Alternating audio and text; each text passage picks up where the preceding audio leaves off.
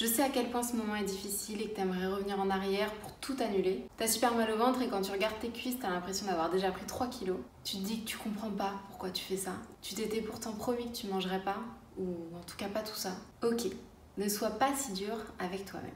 Tu n'as tué personne, tu n'as rien volé, tu mérites pas de te détester, c'est que de la nourriture. Voilà, ça c'est le premier truc que je veux que tu retiennes. Tu n'es pas une mauvaise personne parce que tu as mangé un aliment en particulier. Aucun aliment n'est bien ou mal. En fait, il n'y a aucune morale derrière la nourriture. Ce que tu manges, ça ne change pas qui tu es, ça ne change pas tes qualités, ça ne change pas tes valeurs, ça ne change pas tes compétences. Tu es la même personne qui a mal au ventre.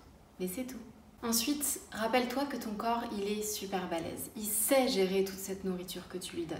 Je sais que dans ces moments-là, tu as l'impression que tu vas exploser, que tu as juste envie de vomir, que ça va jamais passer. Mais je te jure, ça va passer. Peut-être que ça va mettre plus de temps que d'habitude, mais c'est pas grave, ça va passer.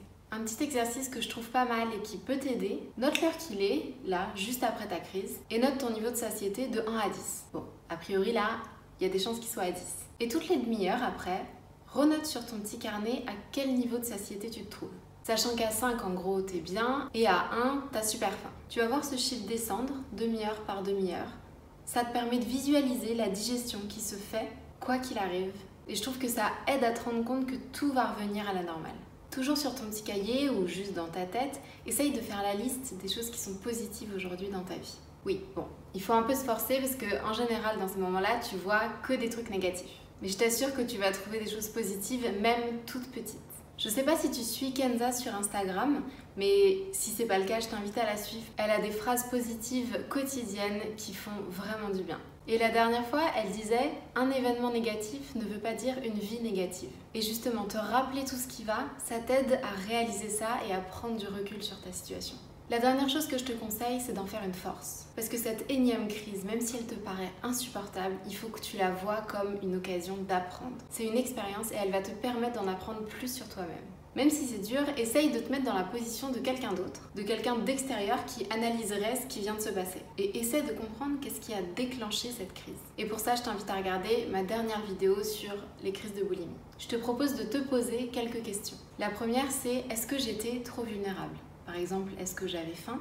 Est-ce que j'étais trop stressée? Est-ce que j'étais trop occupée ou trop fatiguée? La deuxième question, c'est est-ce que j'avais des attentes particulières concernant mon alimentation? Par exemple, je m'étais promis de manger sainement ou alors de ne pas manger de sucre. La troisième, c'est est-ce que j'avais des pensées négatives? Genre, je me sens nulle, je me sens grosse, j'arrive à rien faire, je suis pas motivée. C'est normal que rien de bien m'arrive, finalement, je mérite pas.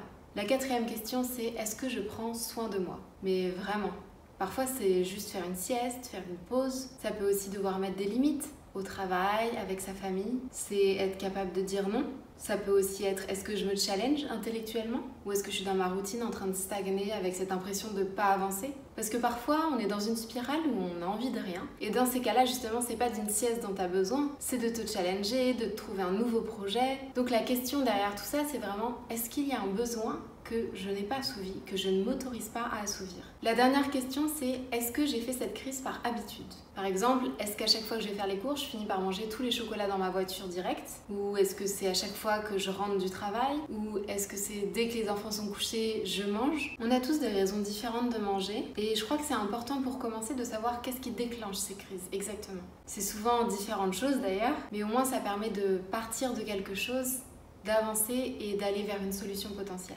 D'ailleurs, je te propose, toi, en fonction de tes déclencheurs à toi, d'imaginer un petit peu ce que tu aurais pu faire différemment. Par exemple, changer d'environnement ou alors sortir voir une amie. Ça peut aussi être faire attention à manger régulièrement pendant la journée pour être sûr de ne pas avoir super faim en rentrant chez soi. Ça peut aussi, comme j'ai dit tout à l'heure, dire non, dormir, ou alors, si tu te rends compte que tu dis des choses négatives, essaye de te dire trois choses positives pour contrebalancer. Et enfin, si chaque jour que tu commences, tu te donnes le challenge de manger mieux, essaye plutôt de te donner le challenge de te faire du bien. Tu verras, c'est beaucoup plus bienveillant et ça marche beaucoup mieux. J'espère que ces petites astuces t'ont aidé. Je sais que pendant ces moments-là, c'est très difficile. Alors n'hésite pas à faire cet exercice maintenant quand tu n'es pas en situation de crise. Ça te permettra d'y penser plus facilement la prochaine fois quand tu sens que la crise elle va arriver. Merci d'avoir regardé cette vidéo. Si tu veux me soutenir, abonne-toi à ma chaîne YouTube, abonne-toi à mon compte Instagram et n'hésite pas à me laisser des commentaires, je serai ravie d'y répondre. Merci